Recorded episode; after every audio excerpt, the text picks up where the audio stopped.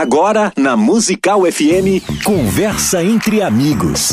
Um tempo de bate-papo para receber gente querida. Aqui na Musical. E falar das suas experiências de vida e com Deus. Conversa entre Amigos. Musical.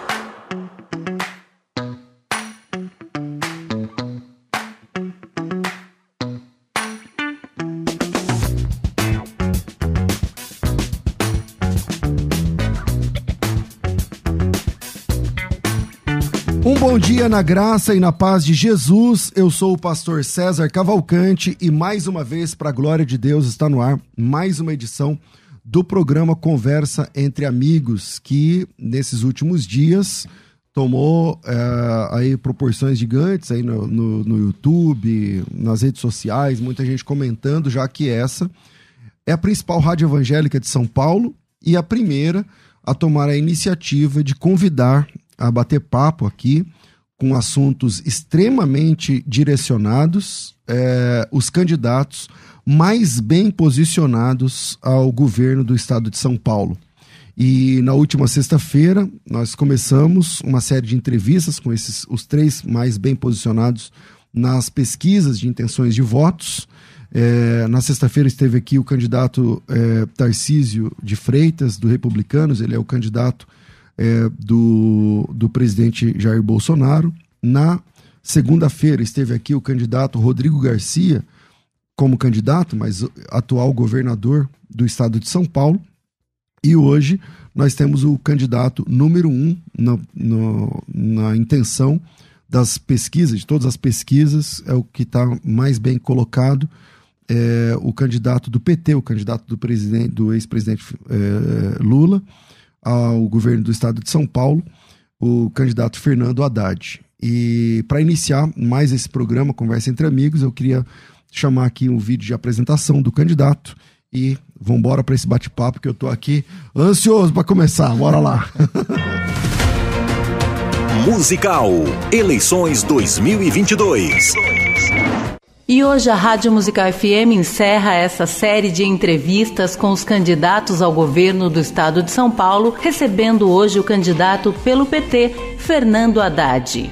Fernando Haddad tem 59 anos e é filho de libaneses. Formado em Direito, com mestrado em Economia e doutorado em Filosofia pela Universidade de São Paulo, é professor e político. Entre os anos de 2005 e 2012, foi ministro da Educação durante os governos Lula e Dilma. E em 2012 foi eleito prefeito da cidade de São Paulo, cargo que ocupou até 2016. Em 2018, concorreu à presidência da República pelo Partido dos Trabalhadores, perdendo no segundo turno para o presidente Jair Bolsonaro. Agora ele volta à corrida eleitoral, desta vez buscando se tornar o primeiro governador do PT no estado de São Paulo. Bom, em primeiro lugar, Haddad, quero agradecer é, a você, a sua equipe, por você ter aceitado esse convite de estar nessa entrevista presencial, ao vivo, cara a cara com a gente. E essa é uma rádio que tem um público é, cristão evangélico, protestante, e o alcance é gigante aqui em São Paulo. E eu quero começar te agradecendo. Seja bem-vindo aqui ao nosso bate-papo. César, eu que agradeço a oportunidade de falar com esse público evangélico eu estou muito satisfeito de poder conversar com você, poder responder a qualquer pergunta que você queira me fazer, porque eu acho que falando a verdade e buscando a verdade é que nós vamos fazer as melhores escolhas para o nosso estado e para o nosso país. Legal. É, a gente falava agora há pouco antes, né, sobre a correria da, da candidatura e tal, e eu quero utilizar esse tempo aqui, cara, focando muito no público cristão evangélico, e eu quero começar é, perguntando se você tem religião, qual é a sua fé, você crê em quê, é, é, qual é a sua formação religiosa, qual, como que o Haddad se entende na questão fé? César, eu sou, a minha família toda é cristã, né? De várias denominações, né? De várias é, crenças, né? Mas toda ela é cristã. A minha mãe, ela nasceu católica, hoje ela é espírita. O meu pai é da Igreja Ortodoxa do Oriente. Eu sou neto de sacerdote cristão da Igreja de Antioquia. Uhum. A, minha, a minha esposa é católica e permanece católica. Nós somos casados na Igreja Católica. Os meus filhos são batizados na Igreja de Cristo. Então, a minha família é inteiramente cristã. Né? E uma coisa é, muito forte na minha, na minha família é que o meu avô, conforme eu te falei, que é um sacerdote, é uma espécie de referência moral de toda da família. De toda a família. Você pegar um primo meu, né, do, um, primo, um primo meu, Haddad, ele vai ter a foto do meu avô na parede da casa dele ou até na carteira dele, como eu. Você tem na carteira? Eu tenho, eu tenho porque ele é uma espécie de referência moral da minha família, a gente se sente protegido por ele. Eu, quando visitei o Líbano, fiz questão de ir na igreja dele. A, a, a região inteira parou para me receber por causa da autoridade moral dele. E eu estou falando de um homem que deixou o Líbano há mais de 70 anos. Caramba. E eu, quando fui lá, a região inteira do Vale do BK parou para me receber, não por eu ser ministro, na época eu era ministro da Educação, parou por eu ser neto do meu avô. que legal. Por você ver a força que tem, a força que tem um homem de fé, um homem. Então sua família tem raiz cristã, sempre, desde seu avô para cá, toda ela envolvido no cristianismo. Desde é... 700 anos para cá, sabia? A minha família original, originalmente era do Iêmen. Uhum. E na minha árvore genealógica, nós deixamos o Iêmen, os Haddad deixaram uhum. o Iêmen 700 anos atrás em função de perseguição religiosa. Eles não queriam se converter ao, ao islamismo que... E queriam permanecer cristãos. E se fixaram no Vale do Beká, que é uma região conhecida do Líbano, uhum. para continuarem cristãos. Legal. É, qual que é a sua religião? Agora vamos falar de igreja evangélica. Você foi prefeito, foi ministro. Eu, eu não sei, eu acho que um dos ministros da educação que teve o ministério mais longevo. Você ficou. Fiquei sete anos. Sete anos, né? Quer dizer, atravessou um governo para o outro, um, um, um, eh, uma gestão para outra. Sempre no PT. E qual a sua relação com a igreja, Haddad? Visto que na última campanha, em 2018, você teve presente algumas eh, celebrações religiosas, né? Você tinha, teve uma. Você com a sua vice, que à época era a a Manuela, né? Sim. E em igrejas tal. Qual é a sua, a sua relação agora, pessoa física, PF mesmo, é. com a igreja? Curioso você me perguntar isso hoje, sabia? Hoje é aniversário da morte do meu avô. Uau, né? é, e o meu avô, os restos mortais do meu avô, estão na cripta da igreja ortodoxa da Rua Vergueiro. A Rua Vergueiro aqui em São Paulo, para quem não conhece, tem uma catedral ortodoxa. É. E se você descer as escadas da cripta, você vai encontrar uma plaquinha lá. Curi Habib Haddad, que é o nome do meu avô. E lá estão os restos mortais do meu avô. Todo dia 31 de agosto, eu ia com meu pai na cripta acender uma vela em homenagem ao meu avô e ao legado que ele nos deixou. Hoje é dia, mas como candidato aqui ele vai ser bem apertado, né? Tá? Exatamente. Mas é é a minha igreja é aquela igreja da Rua Vergueiro. Legal. Entendeu? Entendi. É, o, o PT é um partido que é, acho que nos últimos anos, sobretudo, não tem sido muito bem visto pelo público evangélico. E tudo por conta de, de algumas pautas defendidas por, por bandeiras levantadas é, pelos é, parlamentares, geralmente, do PT. São elas ideologia de gênero, o, o, apoio restrito a LGBTQIA, enfim. Na eleição de 2018, na qual o senhor estava como candidato a presidente, segundo a revista Veja, é, dessa semana agora, 70% dos evangélicos votariam, ou votaram lá atrás, na, na, na eleição para presidente, no Bolsonaro. Alguns arriscam a dizer que o público evangélico meio que definiu também a, a eleição. O público o evangélico cresceu muito e eles por alguma razão, tem muita simpatia pelo, pelo presidente hoje. Na medida que o debate eleitoral se intensifica, como o senhor pretende se aproximar desse público? Não. É, sobre esses assuntos de ideologia de gênero, LGBTQIA, tal. Como que o senhor se posiciona? Olha, César, eu acho que a gente tem que ter clareza do que, que nós estamos discutindo. Porque qual é o risco que a gente corre? A gente corre o risco de transformar esses assuntos num assunto de discórdia e de intolerância e não cumprir a Constituição. O que, que diz a nossa Constituição? Primeiro lugar, liberdade religiosa. Uhum. Cada um tem o direito de ter a religião que bem entender. Artigo 5 é isso aí. E nós temos que defender o evangélico do mesmo jeito que defende o, crist... o, o católico, do mesmo jeito que defende espírita, qualquer, qualquer um. outra religião. Então, primeira clareza que nós temos que ter: ninguém pode ser perseguido no Brasil por questões religiosas. A minha família foi perseguida por questões religiosas por ser cristã. Então, eu sei muito bem o que, que é isso? Que é o que, isso, que é isso? Você ser discriminado por, ser, por ter uma religião. Ninguém pode ser discriminado no país, seja qual for a sua religião. Isso vale para a religião, mas vale para outros assuntos também.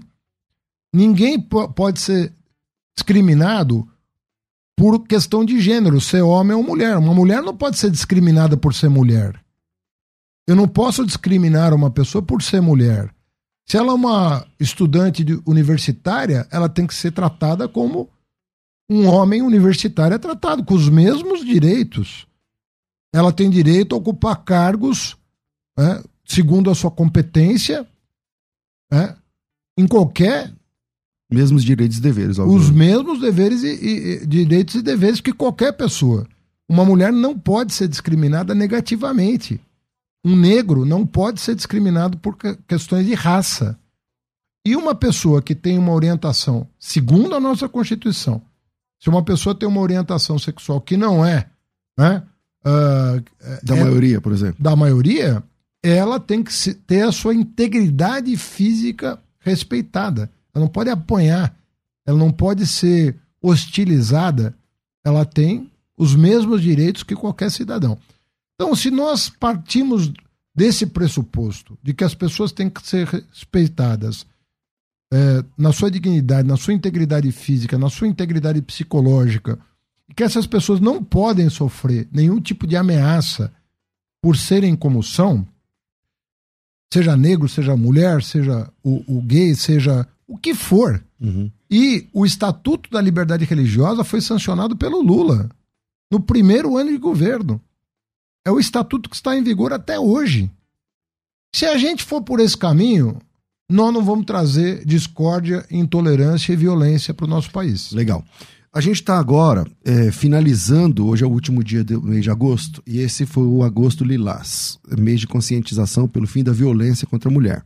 Perfeito. Que faz referência à Lei Maria da Penha, e não apenas, mas, uh, enfim, a proteção à mulher. Uma pesquisa realizada no ano passado no Instituto Data Senado revelou que a violência contra a mulher, candidato, aumentou e os dados coletados por ONGs revelam que 40% das mulheres, dessas mulheres uh, envolvidas na uh, sofrer, que sofrem ato de violência, são evangélicas.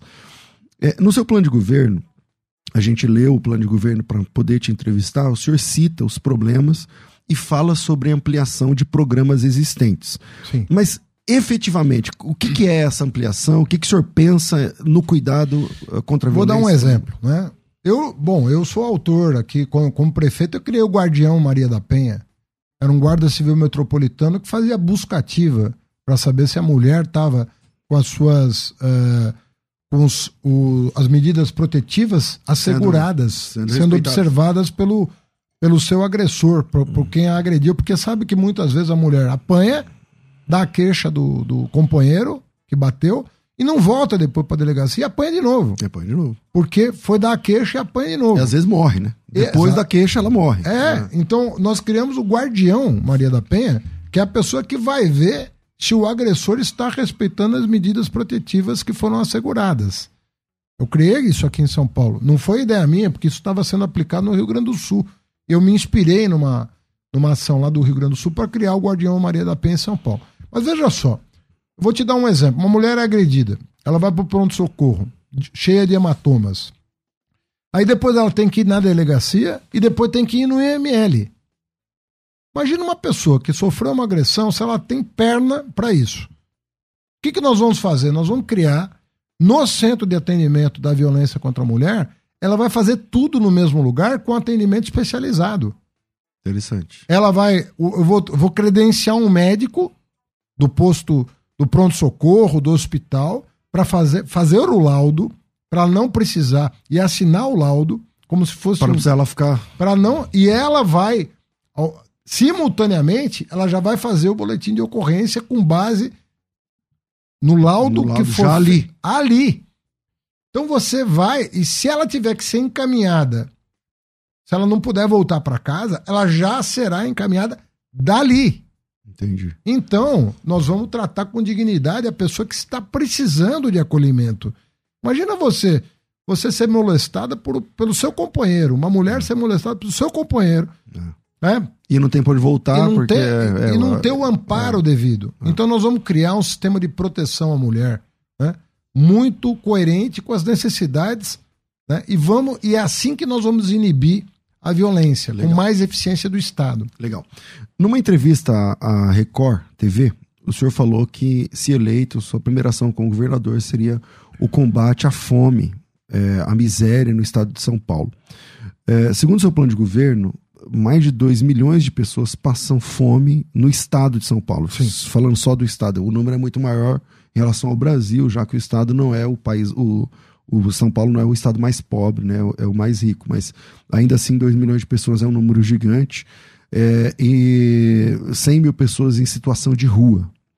É, o senhor disse também que pretende fazer aliança com prefeitos, com igrejas, com Pretendo. prefeituras, para acabar com a fome e a miséria. Não sei se o senhor lembra, mas o, quando o Dória ganhou para prefeito, teve um dia que ele chegou e falou que a, a Cracolândia tinha acabado. Né? Não sei se o senhor lembra disso eu aí. Lembro, a gente foi lá e falou: acabou a Cracolândia e tal. Hoje tá Eu lembro que eu tava no carro e eu falei assim: meu Deus, mas como assim acabou? Quem é de São Paulo sabe é. a complexidade que é isso, que não é você chegar lá e falar: meu, acabou. É, o que, que o senhor na, na, na, prática, como é que seriam essas parcerias com igrejas? Já que lá na Cracolândia, por exemplo, muitas igrejas, mas dezenas, é verdade. levam sopa, levam, levam cobertor. Então agora deve ter pastor lá evangelizando, levando pessoas para clínica. O que, que você pensa? Em primeiro lugar, o Rodrigo Garcia também escreveu um artigo na Folha dizendo que a Cracolândia ia acabar. Entendeu? É uma. Esse pessoal não sabe lidar com, com, com morador em situação de rua. Posso te assegurar que não sabe. Nós temos 100 mil pessoas em situação de rua no estado, 40 mil na capital. Uma parte dessa, não é todo mundo, está na região da Carcolândia, alguma coisa em torno de 2 mil pessoas. O que, que nós fizemos na nossa época? Com apoio da igreja. Com apoio. Nós fizemos um programa chamado de Braços Abertos, que consistia em três ações. Teto, porque ninguém que está na rua consegue se tratar, César. É. Como é que uma pessoa se recupera na sarjeta? Então, teto. Dois, tratamento. Aquela pessoa está doente. Ela está dependente. Uhum. Dependência química é uma doença. Precisa tratar. Para isso que existe Centro de Apoio Psicossocial Álcool e Drogas, CAPS-AD. Nós referenciamos todos eles a um CAPS. Uhum. Tratamento. Terceiro, frente de trabalho. Para quê?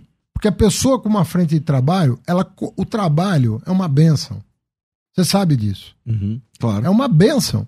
É a partir do trabalho. Traz dignidade. Pro cara Vamos supor que a pessoa consiga trabalhar uma hora por dia só. Não tem problema.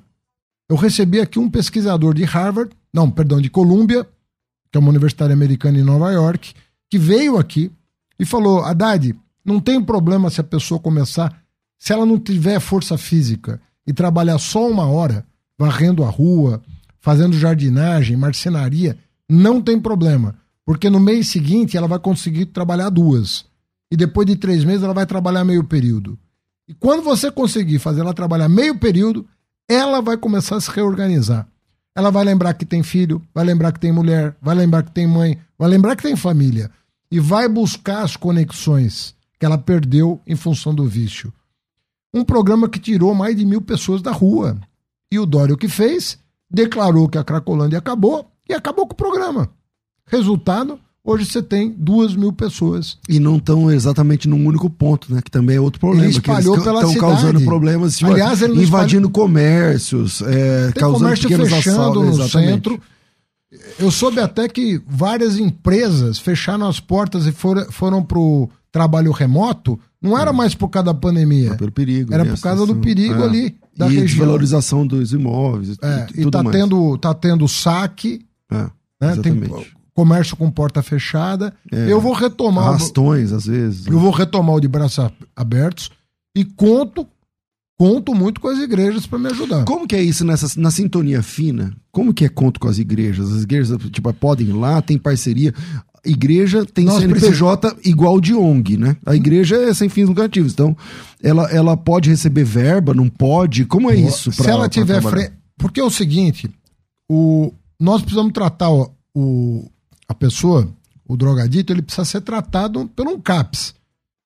Existem casos, em casos, em que a pessoa pede para uma internação e o médico concorda. Tem situações que exigem internação. Uhum. Não, não é a maioria. Mas tem casos. Mas é. tem caso. E tem a, a, chamada internação involuntária, que é quando a pessoa está colocando em risco a vida de alguém uhum. ou a uhum. dela própria. Uhum. Aí você também tem que internar. Então tem a internação obrigatória, tem a internação voluntária e tem a frente de trabalho, que é uma terceira situação que, na minha opinião, vai atender a grande maioria das pessoas. Que é você abrir um caminho para a pessoa fazer um trabalho simples, em geral manual, porque a pessoa não está com cabeça para é. fazer nada intelectual. Mas é exatamente o trabalho manual que vai ajudar ela a se recuperar. Entendeu? Agora, isso aí nós estamos falando de 5% da população de rua. Os outros 95% é outro programa. Aí é o programa de de trabalho e renda. Isso, voltar, de, fazer o cara voltar de casa própria, casa, de é. auxílio moradia. É, nesse ponto aqui, e eu, eu disse que a gente ia tratar de assuntos que para o cristão evangélico são importantes, que é, é, é você está falando agora para uma audiência evangélica. É, cara, na tua, na tua. Eu tô falando você, pessoa física, você Haddad. Sim. É, você é contra ou a favor liberação de drogas? Como que você se comporta diante desse tema? Veja bem, a legislação brasileira, ela assim, você sabe que tem muita gente que é aliciada para droga. Uhum. Muita gente. Né? E às vezes a pessoa está desinformada, César. Né? E desinformada, uma pessoa, um jovem que está. Especialmente com os primeiros 13, 14 anos. Vai lá experimentar. Né? E muita gente Começa não, por aí. não consegue sair depois.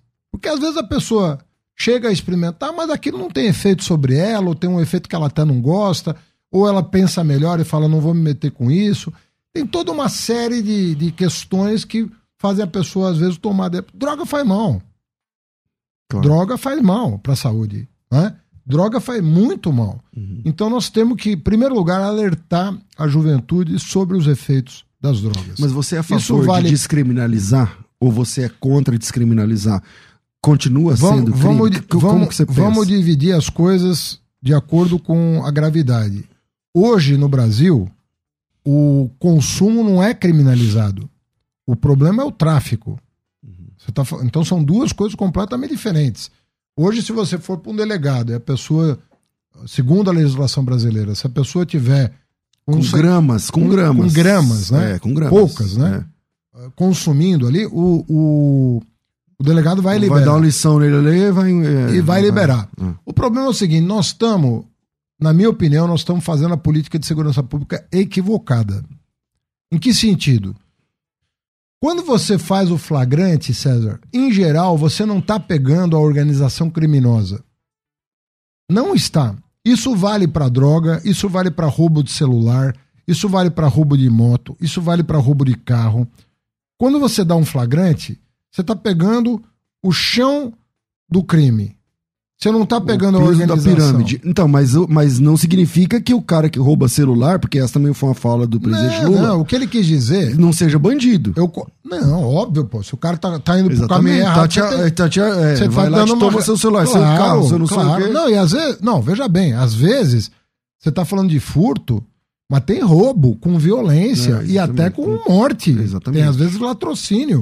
O cara mata para roubar um celular. Exato. Então não vamos passar a mão. No...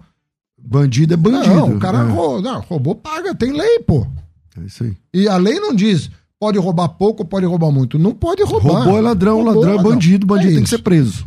É isso. É isso Agora, o que eu quero dizer é o seguinte: só isso não vai resolver o problema. Por quê? Você precisa da investigação para você chegar no ninho. É. Se você não chegar no ninho, que está produzindo. Você vai enxugar gelo o tempo todo. Você vai enxugar gelo. É o que nós estamos fazendo. É o que eu tenho dito em toda a entrevista. Nós vamos abarrotar as cadeias de gente e não vamos passar segurança para a população. Alguém vai perguntar, mas como é que é possível prender tanto e você continuar inseguro? Acaba, é. é porque nós não estamos investindo em inteligência para pegar o ninho do crime. Onde alicia, onde vende facilidade, onde diz para o menino chefes, é. que é mais o caminho mais fácil, que é o caminho mais difícil.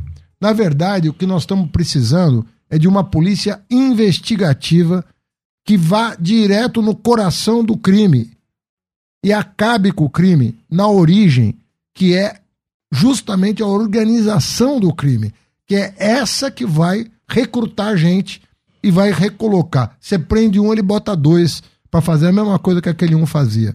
Se nós não tivermos uma polícia civil, uma polícia investigativa, que vá na origem do problema, vá no, na raiz do problema. É. Enche as penitenciárias Você encarece vai... porque então, cada preso custa para o é, Estado. Não, cada preso é, custa uma ah, fortuna. Ah, né? Ah. Então, eu acho que nós não estamos dando a devida atenção à investigação para pegar os receptadores. Para onde vão esses celulares roubados? Você sabia de cada, de cada 10 celulares roubados no Brasil, três são em São Paulo?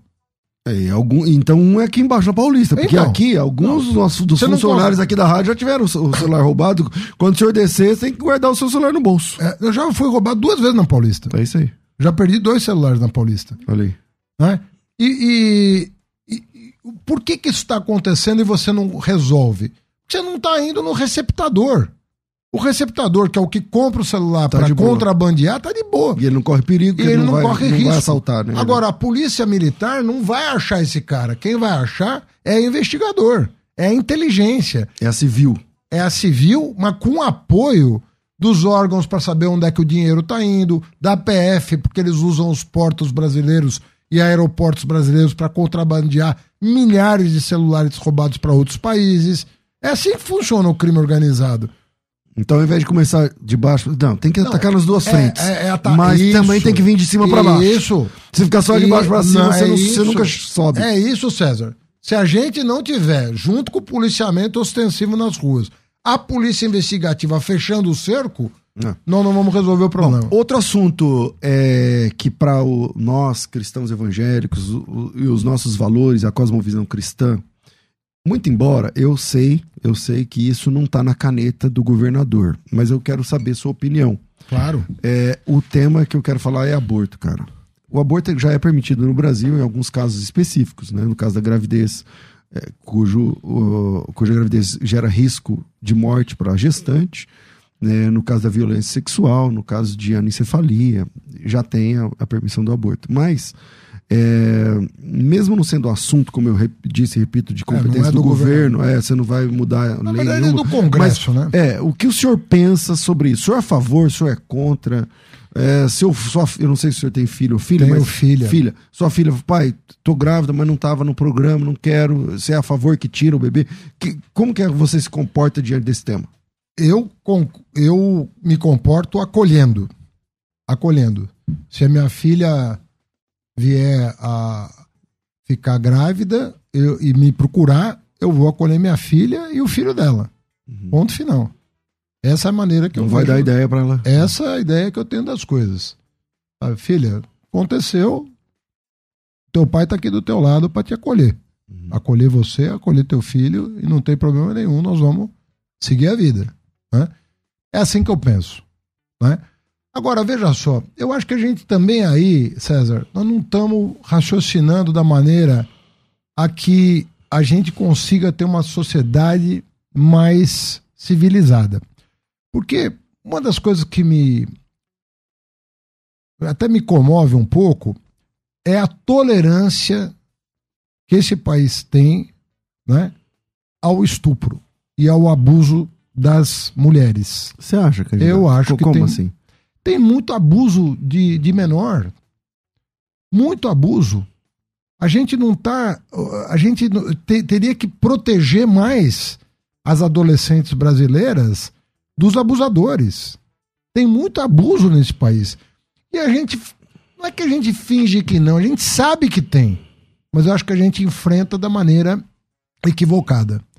Eu acho que a gente teria. Você sabe que os abusadores da, das nossas adolescentes, em geral, são pessoas que têm alguma familiaridade com a, com a. Às vezes até pai. Com a pai, adolescente padrasto, abusada. Tio, e, é, e muitas vezes o abuso resulta numa gravidez. E muitas vezes a legislação é, e, e, a nossa legislação protege a uhum. menor abusada e lhe dá o direito de não ter o filho. Uhum. Pô, por que, que nós não vamos na origem do problema? Se a gente quer se a gente não quer que isso aconteça, não era o caso da gente encontrar formas que sejam é, sutis, inteligentes, adequadas à idade, para a gente criar as condições da pessoa que está sendo abusada poder fazer chegar essa informação a alguém que vai protegê-la? Será que nós estamos criando esse ambiente para favorecer a denúncia? Porque às vezes até a mãe fica.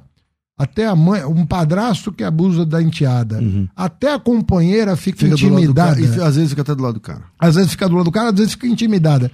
Será que a gente não deveria pensar, inclusive pensar com, com a ajuda de vocês?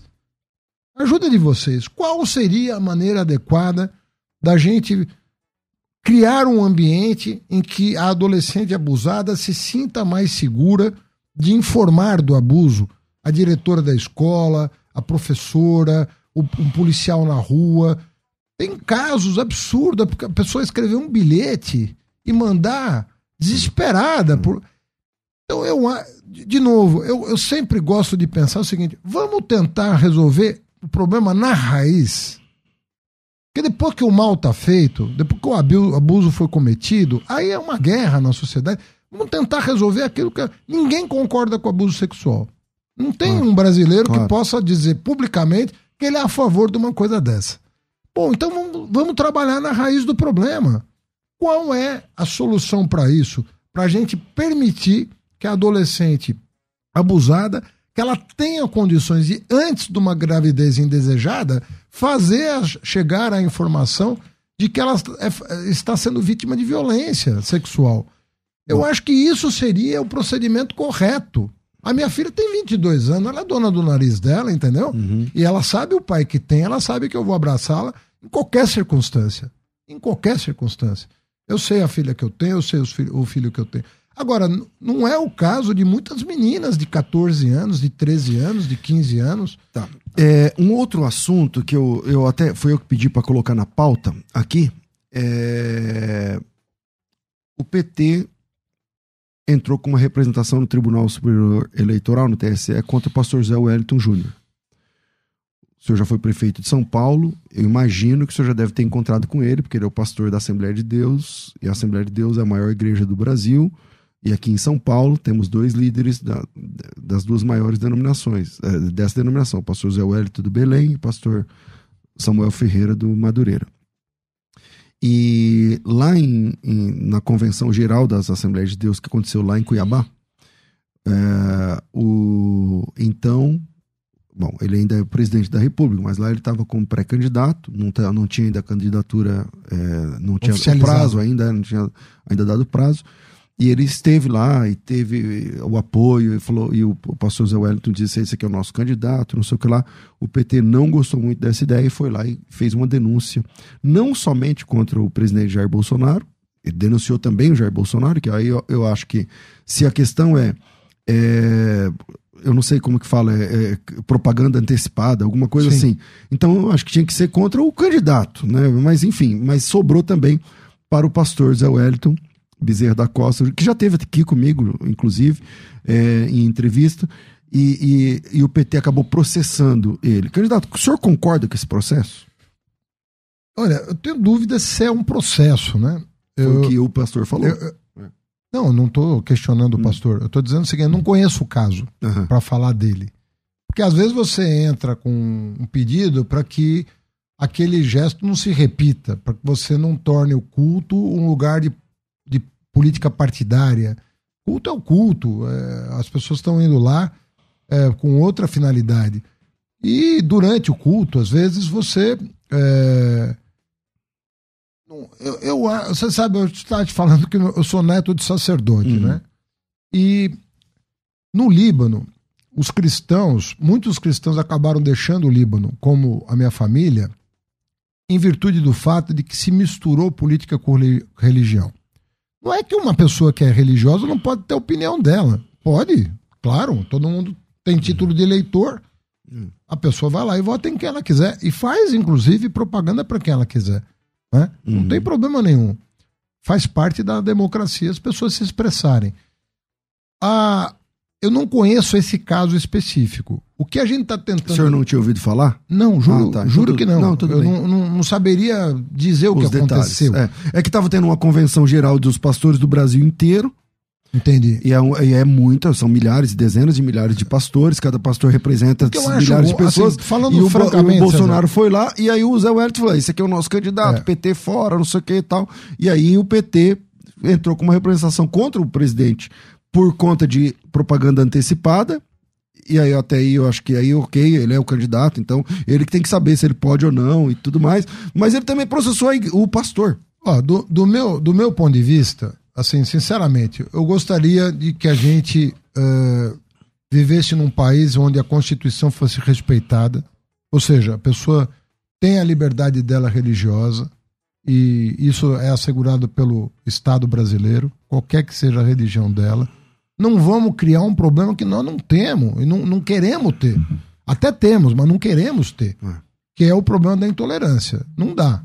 Pô, tanta gente buscou a América. Antigamente, 100 anos atrás, as pessoas vinham para a América. Não se dizia Brasil, Estados Unidos, é. dizia América. América.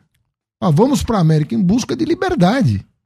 Os protestantes do, dos Estados Unidos saíram da Inglaterra em busca de liberdade religiosa. Isso aí. Então, pô, a América era o lugar da liberdade religiosa. Não vamos transformar isso aqui no quê? Vamos respeitar as pessoas, pô, na sua individualidade. Agora, eu não acho, eu acho que tem um limite que a gente deveria respeitar entre a religião e a política. Quer dizer, ter o cuidado de não, digamos assim, o cuidado de não atrelar uma denominação a um partido político justamente para evitar amanhã que é uma, uma, coisa, de repente, uma pessoa uh, da Assembleia de Deus é, é, é, lulista, quer votar no Lula, pô. Qual é o problema? Votou já tantas vezes, a pessoa acredita no Lula.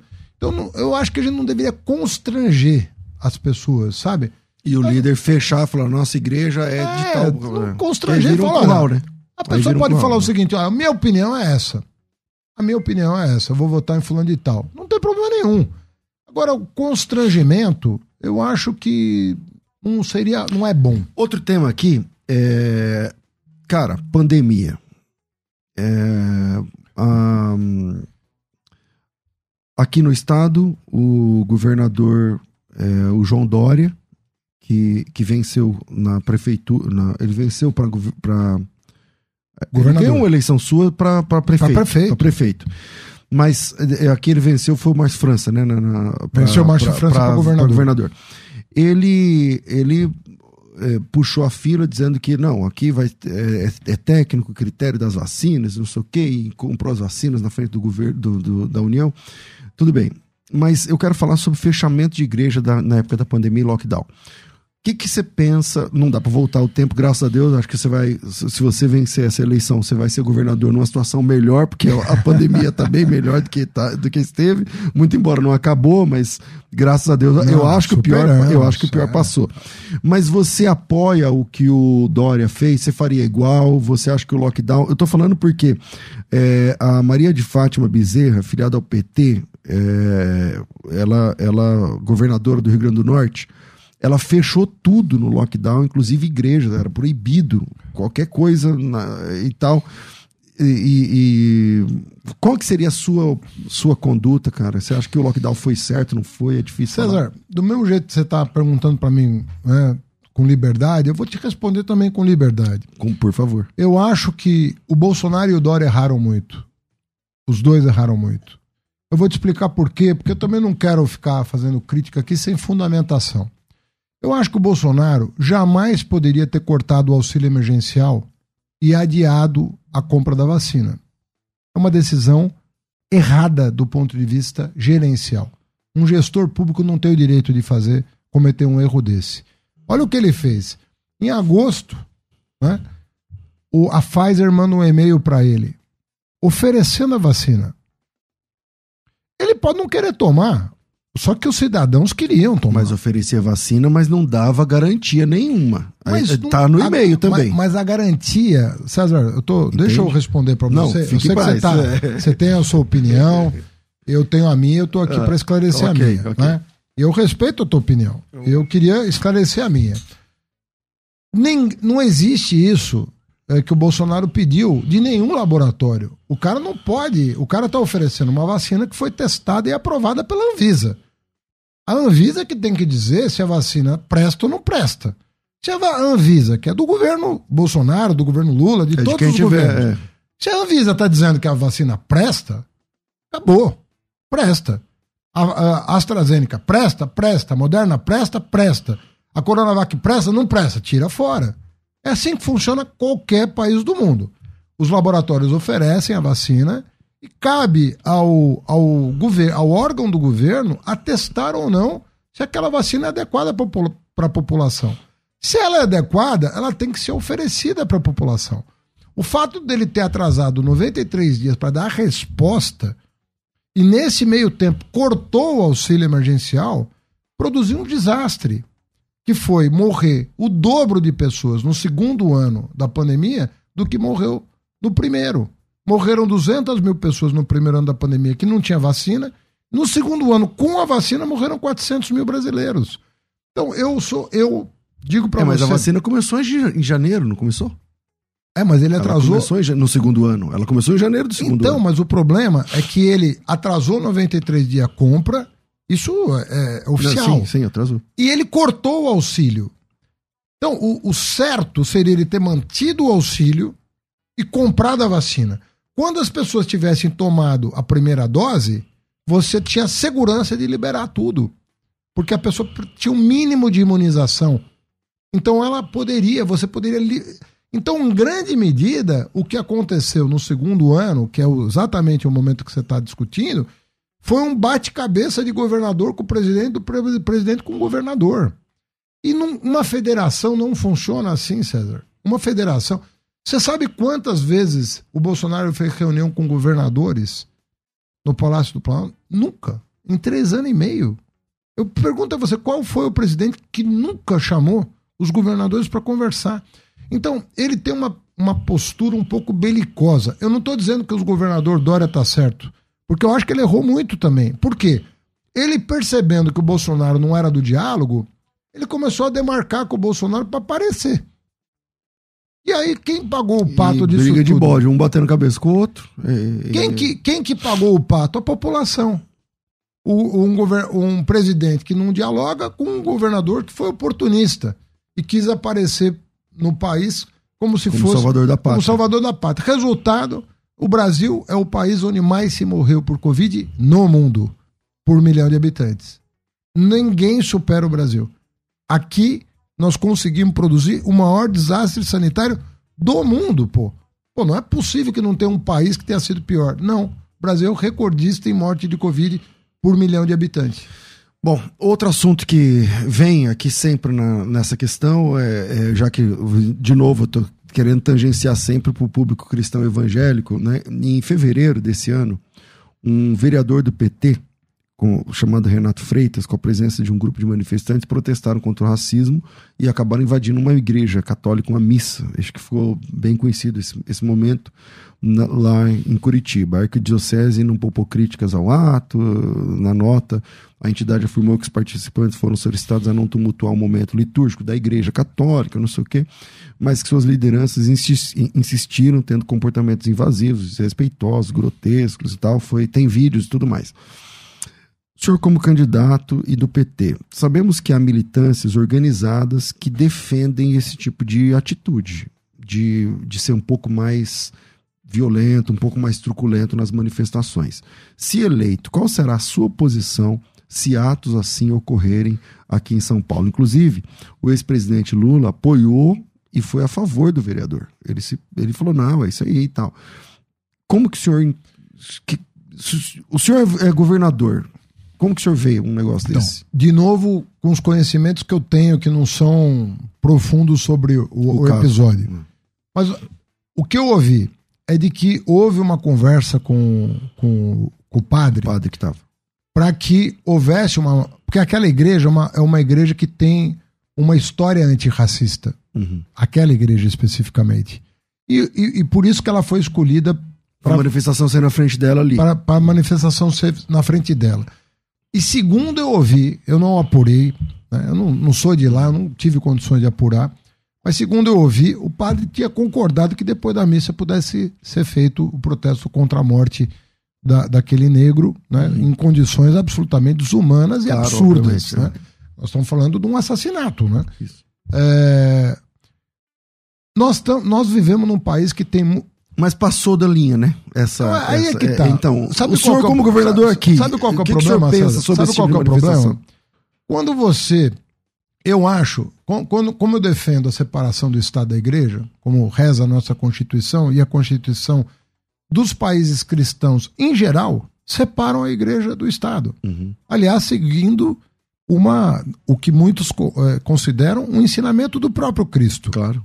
Perfeito? César que é de César, Deus que é de Deus. Então, é essa frase tão conhecida foi incorporada à nossa prática política de separação do Estado da Igreja. Nem sempre foi assim. Uhum. Mas a leitura moderna do cristianismo é de que o Estado é uma coisa, a Igreja é outra. Toda vez que você corre o risco de fazer essa confusão, você dá margem para problema. Então, o ideal é a gente ir na letra da lei, e, e, saber que a nossa liberdade religiosa depende muito da nossa sabedoria em separar as coisas. Então eu acho o seguinte: eu, quando prefeito de São Paulo, recebi dezenas de pastores, dezenas de pastores no meu gabinete, porque tinha perseguição de fiscal em relação ao lugar de culto. Eu baixei uma norma. Você pode perguntar para qualquer pastor. É, o senhor foi prefeito depois do Kassab, na época do Kassab era uh, muita, muita, muita burocracia. Muita né? burocracia. O Kassab é, um, é, amigo da igreja, mas o problema é que a, a base da prefeitura não cumpria aquelas portarias do jeito que eles entendiam. E eu baixei uma resolução que acabou com isso. Você não ouve mais falar disso em São Paulo. Não ouve mais desde o meu governo. Não tem mais. A pessoa vai abrir um lugar de culto ela, dependendo do tamanho, ela tem uma legislação específica. Você não precisa daquela parafernália de documento para abrir um lugar de culto para 20 pessoas, como tem na periferia. Às vezes você vê uma garagem ali com um assento para 20, 30 pessoas. Aí você exigia do cara escritura. Bom, você um não monte vai. de coisa, né? É, entendeu? Por que, então... que, por que, que para o cristão evangélico em São Paulo, não somente São Paulo, mas uh, vamos falar de São Paulo, é, a impressão que, que o cristão evangélico tem, Haddad, é o seguinte, cara, que, por exemplo, é, se um pastor falar que é contra o casamento de pessoas do mesmo sexo, pau no pastor. Ok, mesmo que ele tenha uma, uma escritura que entenda que aquilo. Não estou falando contra as pessoas, não estou falando contra a, a, ideia da sociedade, não, da proteção, não é nada disso. Só que a Bíblia considera como pecado. Né? Agora, o contrário, o PT não se posiciona. Por exemplo, a Marcha das Vadias que aconteceu lá no Rio de Janeiro, com pessoas, é, inclusive, não sei se você lembra, é, pegando crucifixos, objetos de culto católico e introduzindo no ânus. Pessoas peladas no meio da rua, uma, uma algazarra, uma orgia a céu aberto. E, e, e aí Nisso, aí fica todo mundo quieto, ninguém fala nada. Mas quando um pastor se posiciona contra uma ideologia de gênero, aí não, porque é fundamentalista, porque tem que ter liberdade. Não, tudo bem. Se tem que ter liberdade, eu não, também não posso ter liberdade de falar o que eu penso, caramba. Mas quando acontece uma passeata dessa, eu, eu, eu, marcha, orgulho das alguma coisa assim, que a céu aberto, aí todo mundo fica quieto. Por quê? Por que, que vocês não se posicionam também quando há desmandos é que, do outro lado? É que, assim, às vezes vocês é muito genérico Eu tô falando demais, do PT né? como um todo, mas é, eu porque, sei que não são todos não, do PT. Vê, mas... bem, a, a, vê bem, você tem pessoas diferentes, é, nem toda... É, tem problema em toda organização humana. Uhum. Inclusive na igreja evangélica. Claro. Às vezes você tem que botar para fora um pastor. Às vezes tem escândalos. Né? Tem escândalo ah. e você tem que botar para fora. O que, que vai fazer? Ah. Agora, porque o cara se diz pastor, quer dizer que ele é imune? Não é imune. Se ele errar, ele tem que pagar na forma da lei. Lá no Ministério da Educação, pastor pediu propina em barra de ouro. Foi. Ninguém concorda com isso. Ninguém concorda. Vai achar um evangélico que vai achar, não, ele é evangélico, vamos proteger? Não, errou. Então, vale isso, essa regra tem que valer para todo mundo. Pro católico, pro petista, pro evangélico, pro judeu, para todo mundo, pô. O que a gente tem que entender é que existe uma linha fina entre uma coisa e outra. E a gente tem que respeitar essa linha. Se a pessoa está do lado de cada da linha, dentro da legalidade, ele tem o direito. Uma, um pastor num culto, ele tem o direito de fazer a interpretação da Bíblia que ele achar que convém. Ele fala: olha, isso aqui, para esta igreja, isso aqui é inaceitável. Assim como um, um padre católico vai. Outro dia eu estava vendo a igreja anglicana faz casamento, faz união, união de pessoas é, do mesmo sexo. A igreja presbiteriana aqui de São Paulo. E é cristã. Ela tem uma outra leitura Acho que é da. presbiteriana não. A... Não, anglicana, a anglicana, desculpa. A presbiteriana não. A anglicana. Eu visitei o padre e falei: olha, aqui nós fazemos a cerimônia de, de união, é, que é o, o nosso, nosso entendimento da Bíblia é outro. O que eu quero dizer é o seguinte: as pessoas têm que ter liberdade, né? Eu acho que um pastor no culto, ele pode fazer a interpretação da Bíblia. Se ele não estiver incitando oh, claro. a violência. Lógico. Porque obviamente. aí é ilegal. Não, aí é crime. Aí é crime. Aí é crime. Agora vamos lá. A gente está caminhando para o final. Eu queria deixar mais um ou duas para a gente finalizar. E agradecer a franqueza e a liberdade que você me deu de não, não teve briefing, não teve nada. Você falou, meu, pergunta o que você quiser e eu estou usando essa liberdade e que Eu bom. te agradeço, inclusive, as perguntas difíceis. É, porque legal. a gente está conversando com o público sedento de verdade. Exato. Ele porque... quer a verdade. E a gente vive num tempo de muita fake news, entendeu, é candidato? Então é difícil. Vamos lá. É, a gente vê que há muita insatisfação com a educação no estado de São Paulo. O senhor foi ministro da Educação. É, em 2011, na época que o senhor era ministro, tem a ideia, a, a história do, do, do kit gay, né? É, o então deputado Jair Bolsonaro foi uma voz contra esse, na época contra falando a respeito disso, de cartilha que faz alusão a práticas sexuais através de, de filmes, material impresso e tudo mais. O projeto na época foi vetado pela ex-presidente Dilma no, do PT e foi um caso que teve uma repercussão muito grande. Eh, outros pastores de nome, Silas Malafaia, outros, enfim, é bancada evangélica e tudo mais. Aproveitando esse assunto, qual a sua opinião sobre ideologia de gênero, linguagem neutra, banheiro unificado? Fala aí. O César, nunca foi distribuído um material desse tipo pelo Ministério da Educação. O Jair Bolsonaro mentiu sobre isso e ele foi desmentido por todas as agências de checagem do fato. Todas. Todas as agências que checam fatos atestaram que o Bolsonaro mentiu. Mas e tinha não é... cartilha, não foi e distribuída.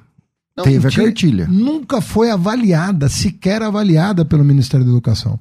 A verdade daquilo, você quer saber a hum. pura verdade? Uhum. Aquilo era uma emenda parlamentar.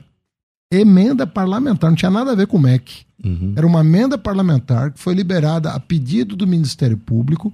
O material nunca foi avaliado pelo Ministério da Educação, menos ainda distribuído pelo Ministério da Educação. Tanto é que ele nunca conseguiu mostrar esse material. Até hoje, faz 11 anos que nós estamos esperando o Jair Bolsonaro apresentar esse material. Onde está esse material? Onde ele está? Você sabe que ele levou no Jornal Nacional um livro que nunca foi comprado pelo poder público. Nunca. É... Então, é, esse tipo de mentira, ele não ajuda o Brasil. Ele não ajuda o Brasil. Um presidente da República mentir não ajuda o Brasil não ajuda. Qual é a sua, o sua Bolsonaro, seu posicionamento sobre com... isso que eu estou te perguntando? Linguagem neutra, banheiro unificado. Imagina, você tem filho, a sua filha já é adulta, mas tem lá um banheiro que pode ser frequentado por menino e menina e, e, na escola. O que, que você pensa sobre isso? Olha, eu, eu sou uma pessoa assim que dialoga com. Eu, eu, eu, não, eu não agrido ninguém. Eu sou um cara do diálogo. Quando vem uma. uma ó, quando começou. Eu sou uma pessoa que gosta de tomar decisões. Eu gosto de ousadia para fazer as coisas certas. Por exemplo, não tinha negro na universidade. Eu defendi política de cotas para alunos de escola pública e para negros. E nós mudamos a cara da universidade. Então eu não, eu não me furto a fazer aquilo que eu acho certo. Era um contra-faixa de ônibus aqui na, na capital. Eu fui, botei 400 quilômetros de faixa de ônibus para a pessoa chegar mais cedo em casa e ficar com a família. Então essas questões são muito delicadas, César. Você não toma uma decisão.